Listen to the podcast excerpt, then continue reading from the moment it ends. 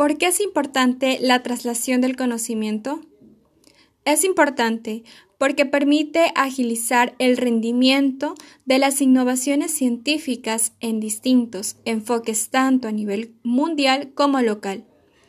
A su vez, busca fortalecer y mejorar los sistemas de la salud para la población, de tal manera que sirve para atender problemas de salud, alcanzando un mayor grado en el desarrollo humano.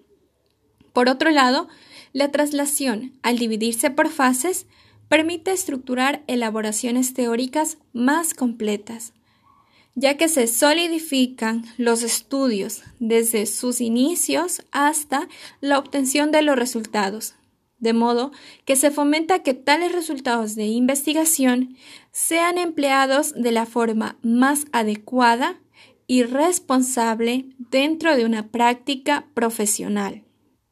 A su vez, garantiza el poder de establecer criterios frente a los distintos tratamientos que existen o están en proceso, así como también a generar decisiones más apropiadas para lograr una promoción de la salud, de servicios y de productos farmacológicos con mayor efectividad.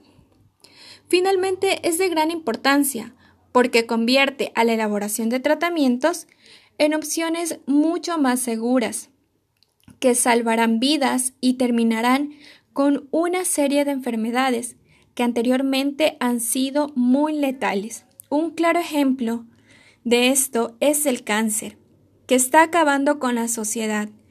Por tal motivo, se requiere mayor financiación y apoyo para más resultados en beneficio del mundo entero.